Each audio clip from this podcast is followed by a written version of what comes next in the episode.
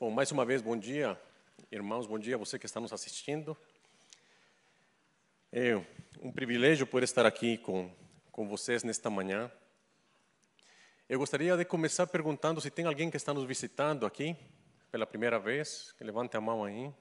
Sejam muito bem-vindos, muito bem-vindos. Peço que aí no final do culto passem aqui no nosso stand de integração, por favor.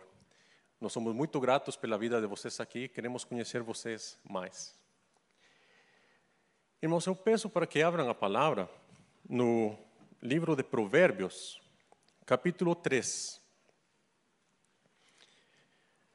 Vamos ler do verso 1 ao verso 12.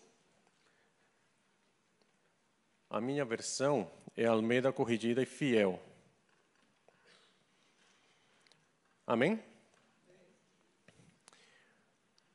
Filho meu, não te esqueças da minha lei, e o teu coração guarde os meus mandamentos, porque eles aumentarão os teus dias e te acrescentarão anos de vida e paz. Não te desamparem a benignidade e a fidelidade. Ata-as ao teu pescoço, escreve-as na tábua do teu coração, e acharás graça e bom entendimento aos olhos de Deus e do homem. Confia no Senhor de todo o teu coração e não te estribes no teu próprio entendimento. Reconhece-o em todos os teus caminhos e ele endireitará as tuas veredas. Não seja sábio a teus próprios olhos. Teme ao Senhor e aparta-te do mal. Isto será saúde para teu âmago e medula para os teus ossos. Honra o Senhor com os teus bens e com a primeira parte de todos os teus ganhos, e se encherão os teus celeiros, e transbordarão de vinho os teus lagares. Filho meu, não rejeites a correção do Senhor, nem te enojes da sua repreensão, porque o Senhor repreende aquele a quem ama, assim como o pai ao filho, a quem quer bem. Vamos orar mais uma vez. Peço que os irmãos fechem os seus olhos. Pai bendito, nós te agradecemos por estarmos aqui e pedimos, Senhor, que Teu Espírito Santo abra, abra as Escrituras para nós, Senhor. Que nós possamos nesta manhã sermos transformados pela Tua palavra, Senhor. Que a Tua palavra encontre em nós um coração preparado, Senhor. Um coração preparado para que a tua semente caia em terra fértil e frutifique, dê fruto em abundância, Senhor. Para que teu nome seja glorificado através das nossas vidas. Nós oramos, Pai, em nome de Jesus. Amém. Irmãos, quantos de vocês estiveram ontem aqui no casamento do Jefferson e da Bia? Ou acompanharam o casamento de Jefferson e a Bia? Alguns. Eu, eu acompanhei de casa e eu fiquei muito feliz ao ver o Jefferson com aquele sorriso de uma pessoa como quem ganhou aí a Mega Sena. Hein? E de fato ele ganhou a Mega Sena, então ele estava com um sorriso bem grandão. E ver a Bia entrando de branco, toda linda. Hein? Mais linda que o pastor Sebastião. Né? É porque é por parte da dona Sueli. Né? Muito, muito preciosa, meus irmãos. E o que, que eles fizeram aqui? Eles estabeleceram uma aliança. E eu fiquei muito feliz, porque eles me deram a oportunidade de ter um gancho para introduzir o que nós vamos comentar aqui. Porque o título da nossa mensagem é mantendo a aliança com Deus. Basicamente, todo o livro de Provérbios foi escrito por Salomão. E aqui no capítulo 3 que nós lemos, a maioria dos eruditos, eles o classificam como sendo os conselhos que o pai está dando para um filho mais novo. Provavelmente esse filho mais novo seria Roboão, ah? que seria o próximo na linha de sucessão. Mas, mais do que conselhos, Provérbios 3 essa parte do capítulo 1, é do versículo 1 para o versículo 12, ele é sobre mandamentos de como devemos manter uma aliança com o Senhor. Israel estava num relacionamento de aliança, como um casamento, assim como Jefferson e a Bia. Um casamento ou uma aliança que foi determinada no Sinaí, pelo pacto entre Deus e o povo. E esse pacto envolvia compromissos que deveriam ser respeitados por cada uma das partes. Então, se nós vemos com atenção os versículos, principalmente do verso 1 até o 10, nós vamos ver que os versos ímpares, eles tratam de ordens. E são aquelas, aquelas ordens que o povo, no caso Salomão está falando para seu filho, deveria seguir. E nos versos pares, o que nós temos são promessas, aqueles compromissos de Deus com as pessoas que guardam a sua aliança. O que temos, na verdade, meus irmãos, nestes versículos são exortações. E nós precisamos entender que quando o Espírito Santo coloca na Bíblia exortações, estas exortações têm duas funções. A primeira função de toda exortação é nos encorajar. E por isso que nós podemos ver aqui, não te esqueças, não te desamparem a benignidade e a fidelidade, confia no Senhor. O Espírito Santo está nos encorajando. Mas a outra função é a advertência. E é por isso que no versículo 11 e versículo 12 nós temos a correção do Senhor. Porque quando a gente se desvia, o Senhor começa a nos corrigir para que nós voltemos para o caminho que Ele quer nos levar. Hoje, irmãos, nós também estamos dentro de uma aliança. Diferente desta aliança do Sinai é uma aliança que foi comprada pelo precioso sangue do Cordeiro e que está selada pelo Espírito da promessa que habita em todos nós. E os princípios, irmãos, que nós encontramos aqui em Provérbios 3, eles precisam ser aplicados na nossa vida hoje. Então eu gostaria de agrupar aqui esses princípios e falar de três.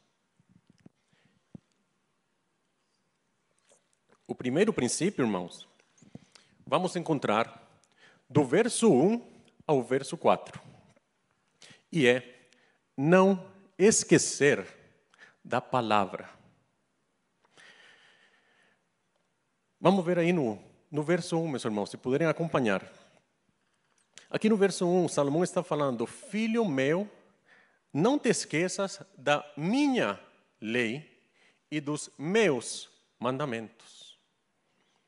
E nós podemos entender, de certa forma, que ele está falando daquelas ordens que ele, como rei, está passando para o filho. Ou podemos interpretar como sendo aquilo que ele já comentou no capítulo 1 e capítulo 2, ou aquilo que ele vai falar a continuação. Mas o Espírito Santo escolheu uma palavra aqui, que é muito importante, que é lei, Torá. Não te esqueças da minha Torá. E o que isso quer dizer, meus irmãos? Quer dizer que a lei do Senhor era a lei de Salomão. Pode abrir aí, irmãos, comigo, por favor, Deuteronômios. Deuteronômio 17, capítulo 17, verso 14. Vamos ler rapidamente aqui.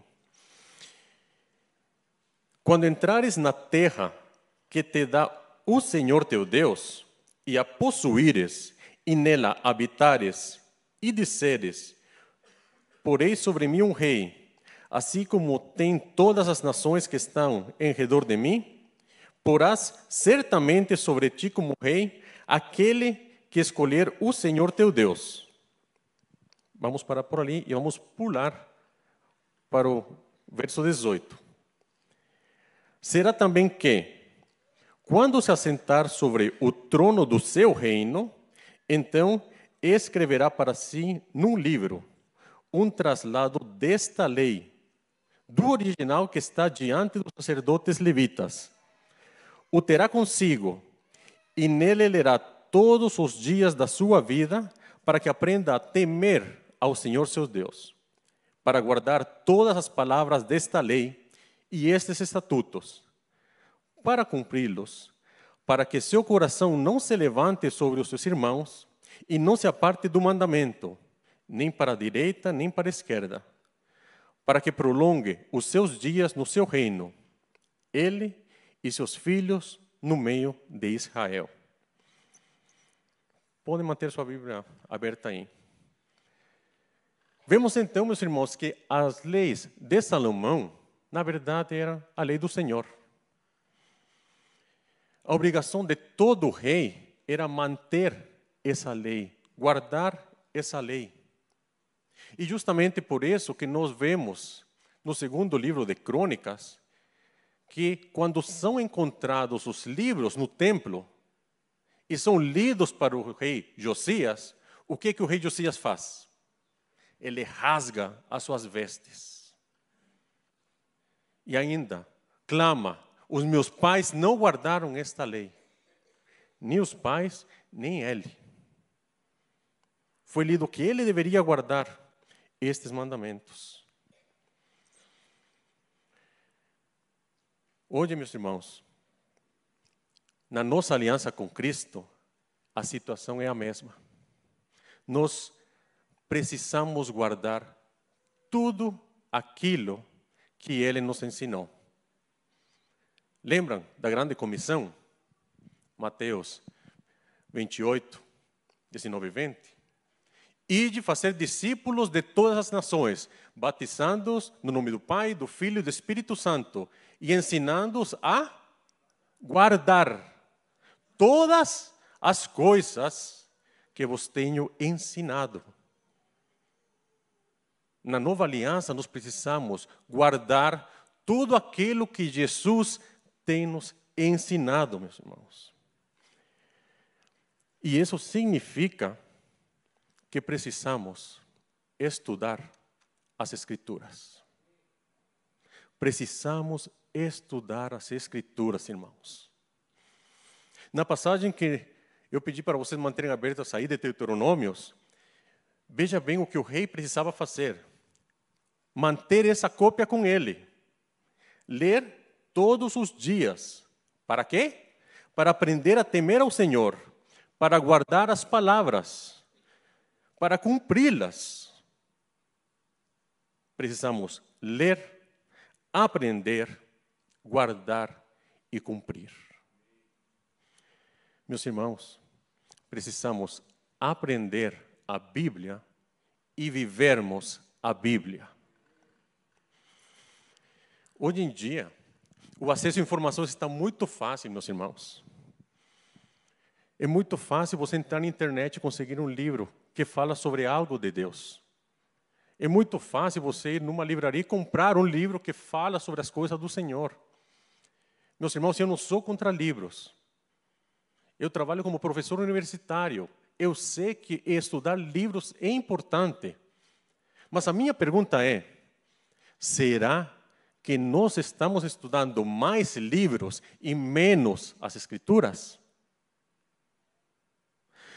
Será que nós estamos bebendo da fonte ou estamos tomando água já filtrada?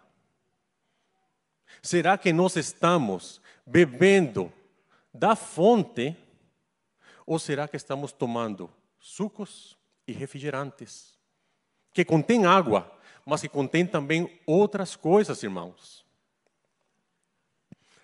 Por isso, Pedro na sua primeira carta, capítulo 2, verso 2, diz: Desejai ardentemente, como meninos novamente nascidos ou nascidos de novo, o leite racional, não falsificado ou não adulterado. Para quê? para que por ele vá descrescendo. Meus irmãos, precisamos voltar para o estudo das Escrituras, precisamos manter e não nos esquecermos da palavra de Deus. Quanto tempo temos dedicado não só à leitura, a leitura o começo, mas quanto tempo temos dedicado ao estudo da palavra? E quando eu falo de estudo da palavra, é a meditação da palavra e a oração da palavra. Semana passada eu escutei o pastor Jefferson comentando que o estudo da palavra não pode ser isolado da oração. Com certeza, não pode, irmãos. Nem da meditação, nem da oração. E sabem, meus irmãos, por que, que precisamos estudar a palavra de Deus? Porque ela nos revela Cristo. É a palavra de Deus que nos revela Cristo. E nele encontramos o quê? Vida eterna e vida em abundância. E olha então aqui, meus irmãos, Provérbios 3, 2. Não te esqueças da minha lei. Por quê? Porque aumentarão teus dias e te acrescentarão anos de vida e paz. E nos versículos 3 e 4 aqui de Provérbios 3, meus irmãos, encontramos: Não te desamparem a benignidade e a fidelidade. Não te desamparem. A benignidade e a fidelidade. Benignidade, meus irmãos, pode ser traduzida por misericórdia, pode ser traduzida por bondade, mas ela pode ser também traduzida como graça. E fidelidade pode ser traduzido como verdade não te desamparem a graça e a verdade. E aqui, meus irmãos, aparece um eco. Um eco do Evangelho de João, capítulo 1, verso 14, que diz: E habitou entre nós. O Verbo se fez carne e habitou entre nós. E vimos a sua glória como glória do unigênito do Pai, cheio de quê? Graça e verdade, meus irmãos. Cristo aqui. Não te desampare Cristo. Ata Cristo no teu pescoço. Escreve Cristo no teu coração, irmãos. E o que acontece quando somos cheios de Cristo, cheios da graça e da verdade? Versículo 4. Achamos graça, o favor e bom entendimento aos olhos de Deus e dos homens. E mais uma vez, há um eco aqui dos evangelhos. Lucas 2, versículo 52. Jesus, cheio de graça e verdade, crescia em sabedoria em estatura e em graça para com Deus e os homens. Que preciosa palavra, meus irmãos. Bendito seja o nome do Senhor. Por isso, irmãos, importa que nos apeguemos com mais firmeza às verdades ouvidas, para que delas jamais nos desviemos. Escreve o autor de Hebreus. Precisamos apegar-nos com firmeza à verdade, meus irmãos. E isso significa que todo o nosso coração precisa se voltar para a palavra de Deus. Essa deve ser a nossa prática de vida. Então, meus irmãos, como manter uma aliança com Deus? Primeiro, não esquecermos da Sua palavra. Amém? Vamos continuar.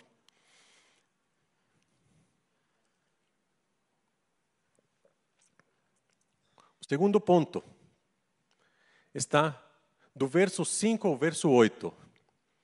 Confiar no Senhor. E, meus irmãos, aqui eu fiz uma separação mais com fins didáticos, porque é muito difícil não separarmos uma, uma da outra. Não esquecer a palavra está diretamente relacionado com confiar no Senhor de todo o coração e não se estribar no próprio entendimento.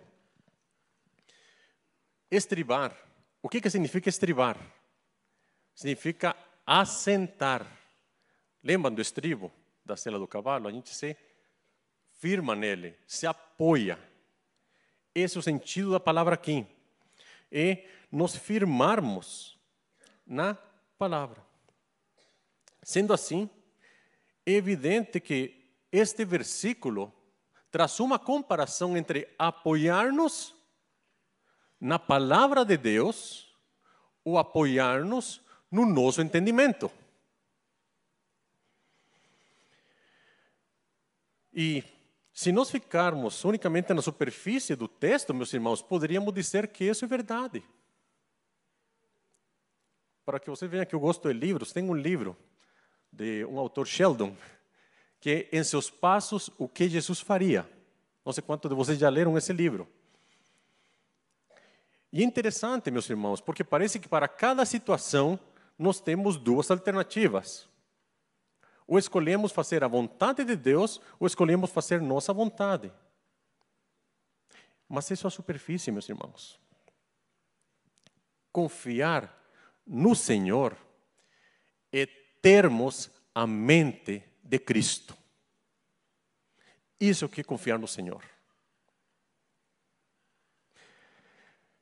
E, e termos a mente de Cristo reafirma a necessidade de estudarmos a Bíblia, meus irmãos. Porque um estudo profundo das Escrituras, ele vai nos tornar sábios, porque nós vamos encontrar Cristo.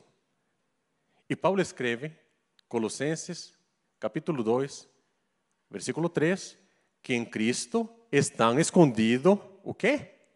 Todos, todos os tesouros da sabedoria e da ciência. E ainda o mesmo Paulo fala na primeira epístola a Coríntios que Cristo é a sabedoria de Deus. Então, quando nós encontramos Cristo, nós nos tornamos sábios. Mas o que significa nos tornarmos mais sábios? Significa temer a Deus e sermos transformados à imagem dele. Isso é que é a verdadeira sabedoria. O mesmo Salomão fala: o princípio da sabedoria é o temor ao Senhor.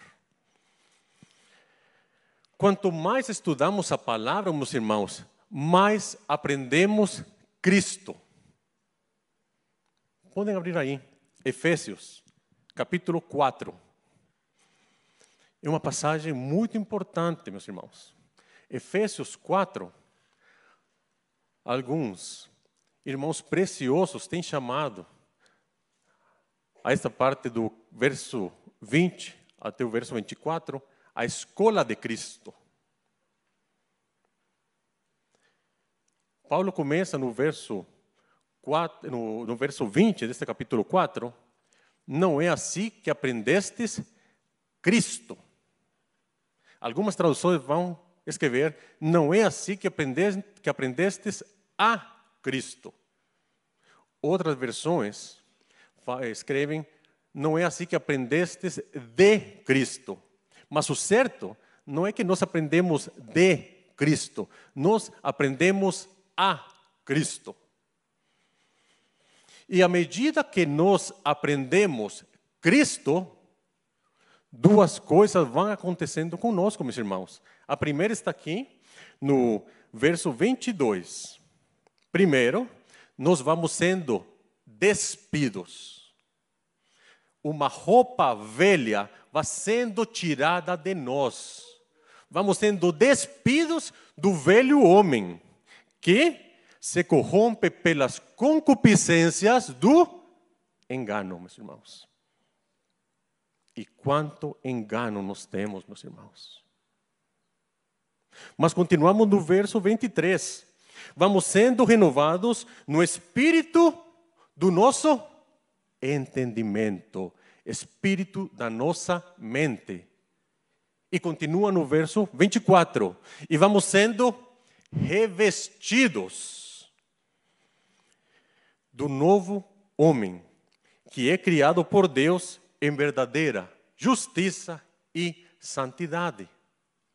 E Paulo ainda ele complementa em Colossenses 3:10 que esse novo homem se renova para quê?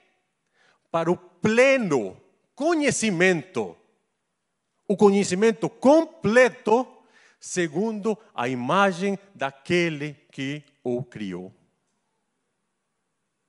Um novo homem se reveste para conhecer completamente aquele que o criou. Amém?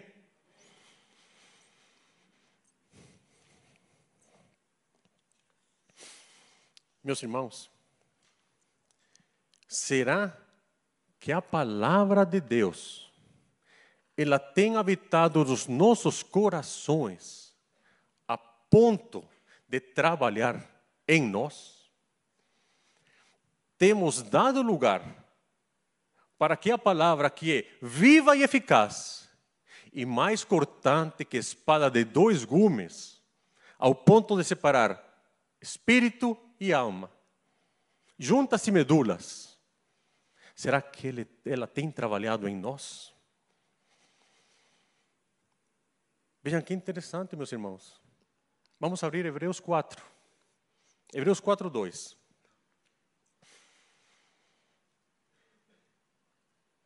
A palavra de Deus, meus irmãos, Hebreus 4:12, desculpem. A palavra de Deus, ela é viva, ela é eficaz. E ela faz o quê? Divide aquilo que é espiritual daquilo que é da alma. E ainda o autor escreve aqui que ela vai discernir. Olha que palavra mais interessante, meus irmãos. Discernir é expor, julgar o quê? Os pensamentos e os propósitos do coração.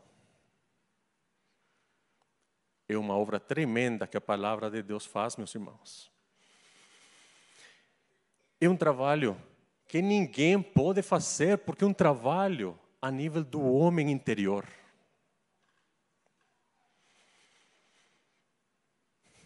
Mas quando a palavra de Deus ela está guardada em nossos corações, sabem o que ela faz? Ela julga, ela expõe aquilo que é de Cristo e aquilo que não é de Cristo. Acho que não entenderam, meus irmãos. A palavra de Deus expõe, mostra, julga aquilo que é de Cristo daquilo que não é de Cristo. E é por isso que a palavra de Deus tem que habitar ricamente em nós, meus irmãos. Amém? E é por isso, meus irmãos, que o diabo faz de tudo para que você e eu não leamos esta palavra. Para que você e eu não estudemos esta palavra. Para que você e eu não meditemos na palavra. Para que você e eu não escutemos a palavra quando está sendo ministrada. Porque o que o inimigo mais quer é que esta palavra não trabalhe em nossos corações. Lembram da parábola do semeador? Aqueles que recebem a palavra, a recebem com alegria, mas vem o inimigo, as circunstâncias, temores, ansiedade e rouba a palavra que tinha sido semeada nos corações. Tenham cuidado, meus irmãos.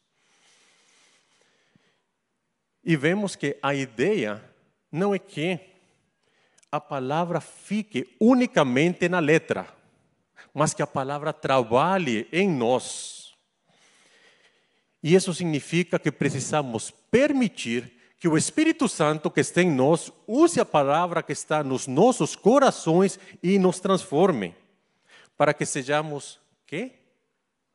a carta de Cristo, não escrita com tinta, mas pelo Espírito Santo, e não mais em tábuas de pedra, mas nas tábuas de carne do coração. 2 Coríntios 3,3. Lembrem, quanto mais habita a palavra de Deus, mais o Espírito Santo pode utilizá-la para trabalhar em nós e através de nós. Vamos repetir. Quanto mais a palavra habita em nós, mais o Espírito Santo pode utilizá-la para trabalhar em nós e através de nós. Amém? Por isso, irmãos, o estudo da palavra precisa ser acompanhado de oração. Precisa ser acompanhado de oração, meus irmãos. Devemos clamar: sonda-me, ó Deus e conhece o meu coração. Prova-me e conhece os meus caminhos. E vê se há em mim algum caminho mau. E guia-me pelo caminho eterno. A palavra de Deus, meus irmãos, tem que nos levar a nos dobrar, meus irmãos. Confiar no Senhor é permitir que esta palavra nos sonde, nos prove, nos quebrante e nos leve ao arrependimento, meus irmãos. E nos leve à confissão de pecados. Esse é o primeiro trabalho que a palavra tem que fazer em nós. Porque quando permitimos que a palavra opere eficazmente em nós, sendo homens e mulheres tementes a Deus, sabem o que vai acontecer, meus irmãos?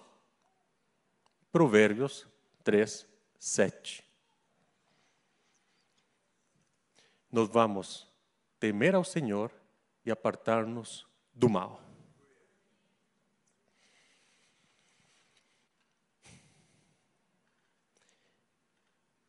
E podemos continuar no verso 8. Isto será saúde para teu âmago e medula para os teus ossos. O que, que isso significa? Nós seremos completamente sarados. Por isso, Tiago, capítulo 1, versículo 21, e aqui eu vou parafrasear, meus irmãos. Ele escreve que quando recebemos a palavra com mansidão, essa palavra em nós enxertada, ela é capaz de fazer o quê? De salvar as nossas almas, meus irmãos. Porque nós já fomos regenerados no nosso espírito, mas nós temos um grande problema ainda. Sabe qual é o problema? Chama-se alma. Temos muita alma para ser tratadas, meus irmãos.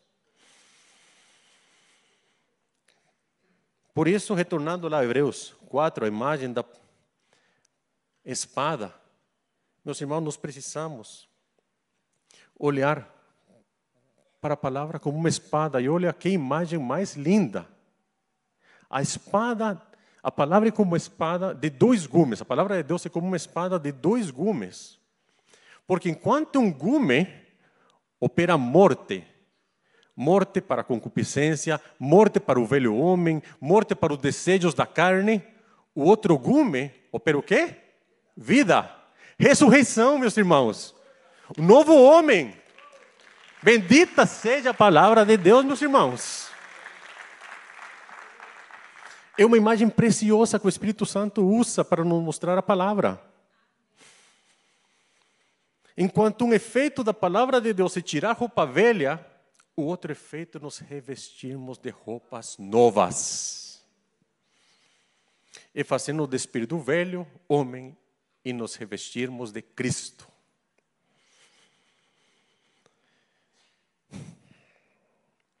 Voltando aqui para Provérbios 3, meus irmãos, o verso 6. No verso 6 está escrito: reconhece, que seria reconhece o oh Senhor, reconhece-o em todos os teus caminhos, e ele endireitará as tuas veredas. E olha que palavra mais preciosa, meus irmãos, porque caminhos e veredas são sinônimos. E se vocês me permitem, eu vou trocar essa palavra por vida. Reconhece o Senhor na tua vida e Ele endireitará a tua vida. Amém? Muito bem. Então, o problema não está na vida. O que o Espírito Santo quer mostrar é que existe uma relação entre reconhecer e endereitar. E este versículo, meus irmãos, ele apresenta um paralelismo ou um eco muito, muito bonito, muito lindo, meus irmãos, com Romanos 8, 28 29, que um versículo muito conhecido por nós, que é: Sabemos, pois, que todas as coisas cooperam ou trabalham conjuntamente para o bem daqueles que amam a Deus, daqueles que são chamados segundo o seu propósito. Porque os que Dantes conheceu, também os predestinou para serem conforme a imagem do seu filho, para que ele seja o primogênito dentre ou entre muitos irmãos. Queridos, aqui Paulo está nos escrevendo o nosso chamado. Paulo está falando aqui de predestinação. Mas ele não fala de uma predestinação de salvação. Não, meus irmãos. Ele fala de um destino prévio, um destino que de antemão o Pai preparou para nós, que é nosso chamado e qual é esse destino prévio? Sermos conformados à imagem de Jesus. Sermos conformados à imagem de Jesus. Qual é seu chamado? Qual é meu chamado? Ser conformado à imagem de Jesus.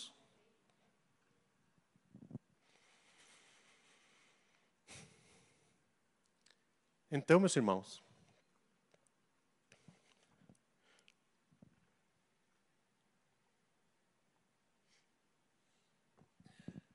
se nós amamos verdadeiramente a Deus, nós vamos permitir que o Espírito Santo trabalhe em nós para sermos conformados à imagem de Jesus.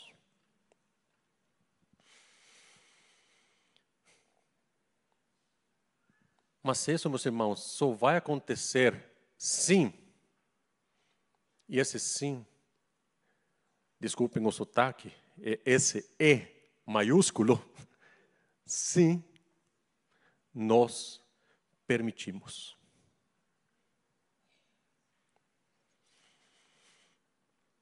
Fala para o irmão que está do teu lado. A obra do Espírito Santo não é compulsória.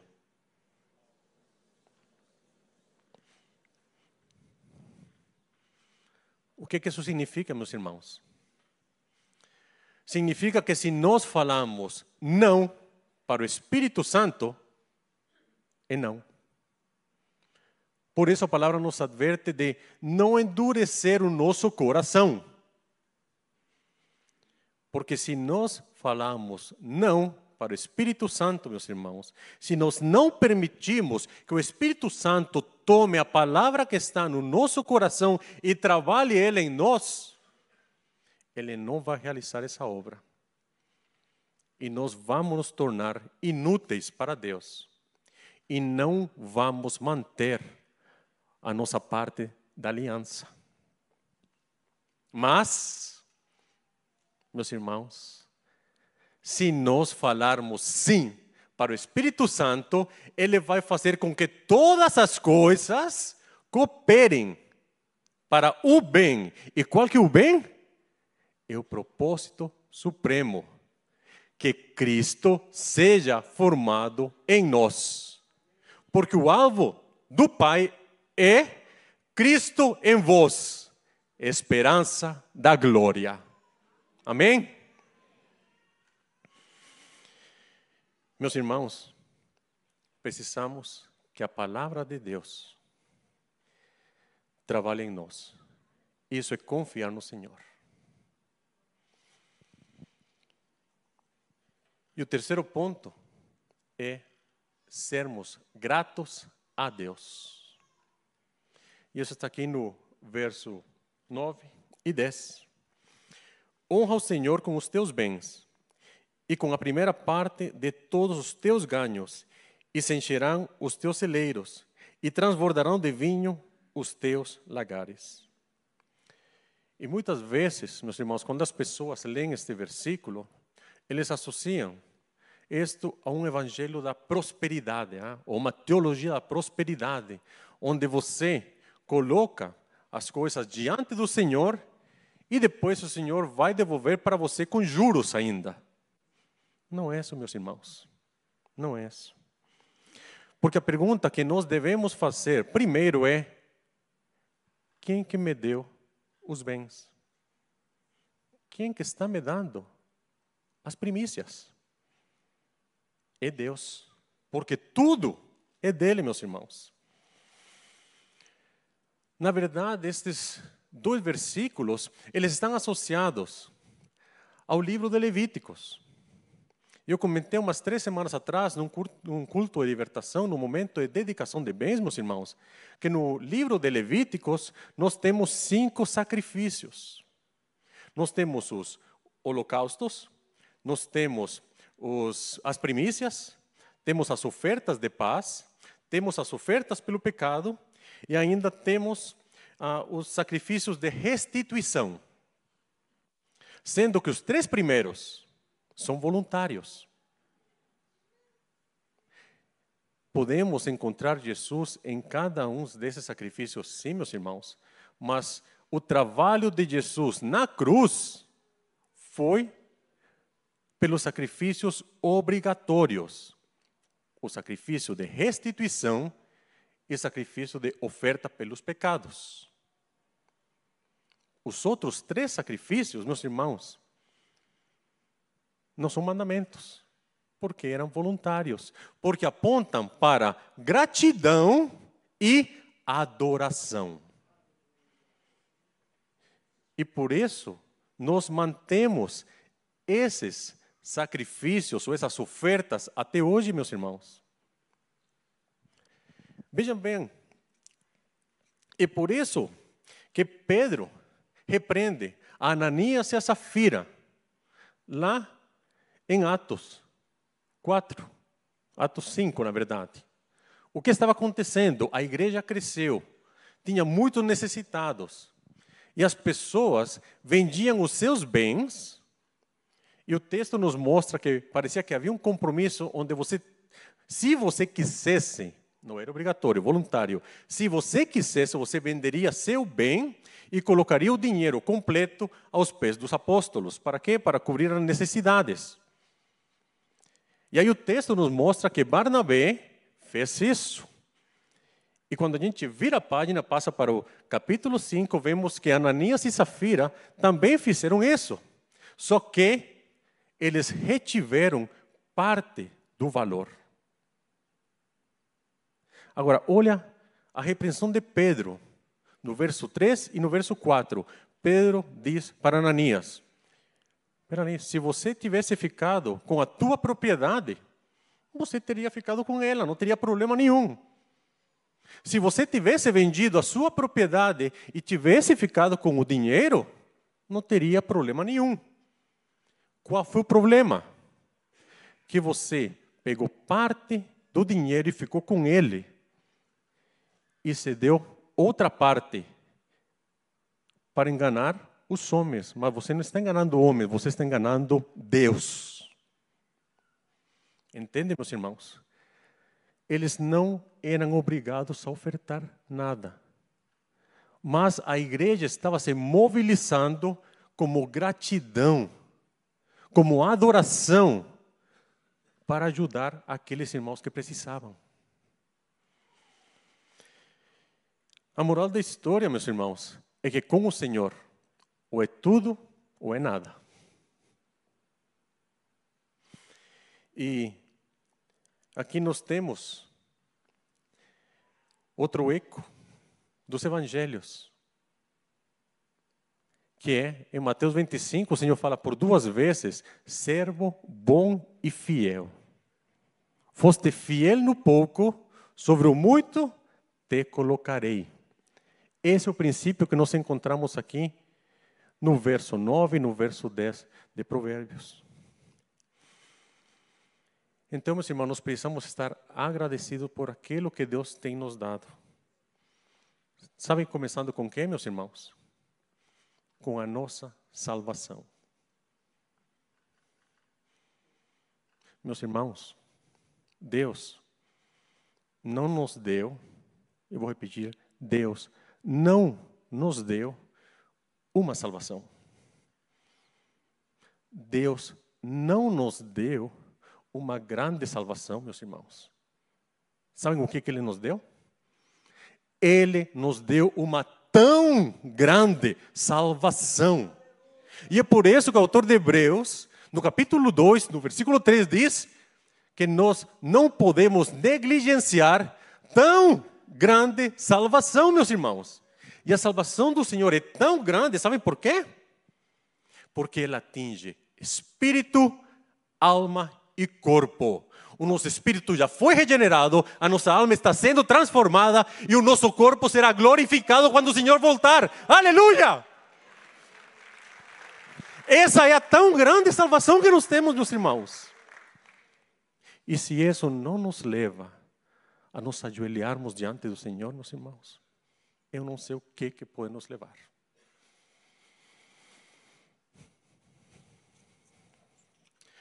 Os irmãos da banda podem subir, meus irmãos. Por outra parte, queridos, nós estamos num processo. As primícias já nos foram dadas. As primícias são o espírito regenerado, meus irmãos. E por isso nós somos chamados a colocar todos os nossos bens diante do Senhor. Somos chamados a dar o quê? A nossa alma e o nosso corpo para o Senhor. Devemos entregar tudo para Ele. Porque aquele que já começou no Espírito com as primícias, Ele vai encher os nossos celeiros e vai fazer transbordar os nossos lagares. Olha que bonito, meus irmãos, que imagem linda aqui. Devemos entregar o que temos e descansar nas promessas dele. E precisamos ser agradecidos por tão grande salvação. Então, o terceiro ponto, e último, meus irmãos, é sermos gratos a Deus. Devemos nos lembrar que nós temos uma aliança com Deus. E precisamos entender também, meus irmãos, que a graça de Deus, ela não pode ser separada nunca da nossa responsabilidade.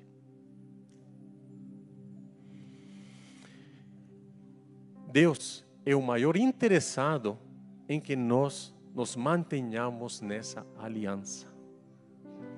E é por isso que no verso 11 e no verso 12 nós encontramos a disciplina do Senhor.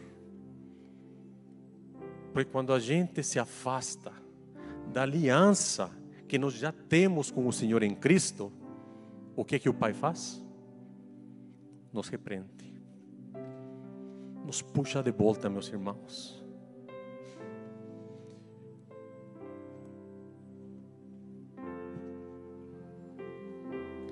Porque o Senhor repreende aquele a quem ama, assim como o pai ao filho a quem quer bem.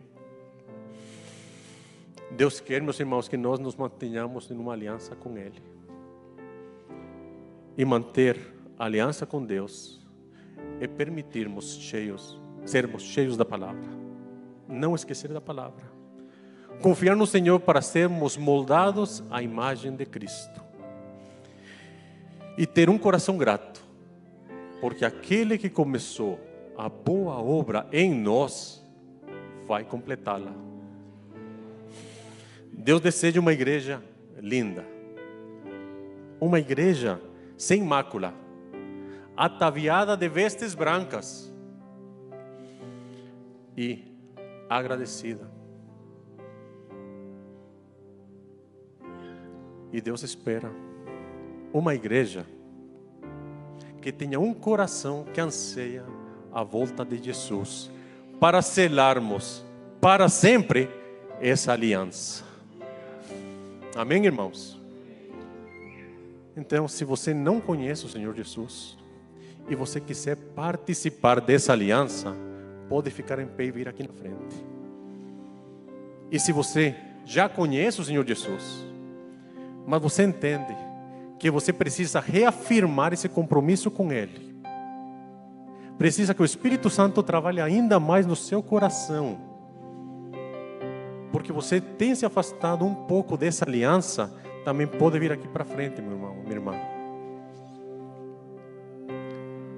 E vamos clamar ao Senhor para mantermos firmes nessa aliança. Amém? Amém. A igreja pode ficar em pé. Eu vou pedir para o pastor Sebastião vir aqui, fazer favor, pastor.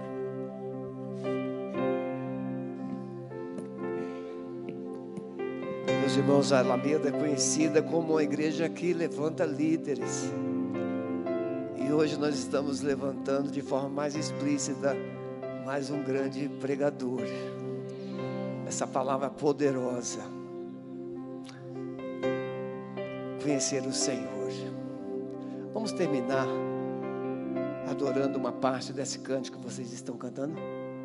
Quer cantar? Não querem, não. Vamos orar. Nem pegou o violão.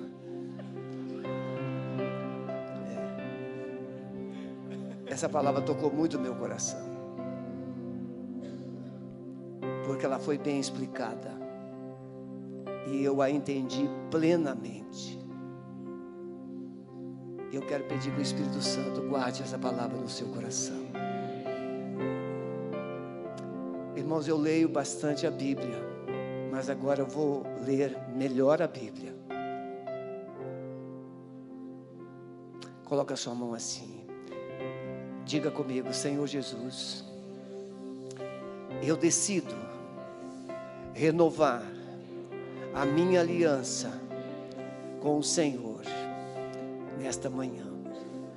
Me perdoa por te esquecer diante das responsabilidades que tenho neste mundo, como representante do Senhor, como cidadão do céu.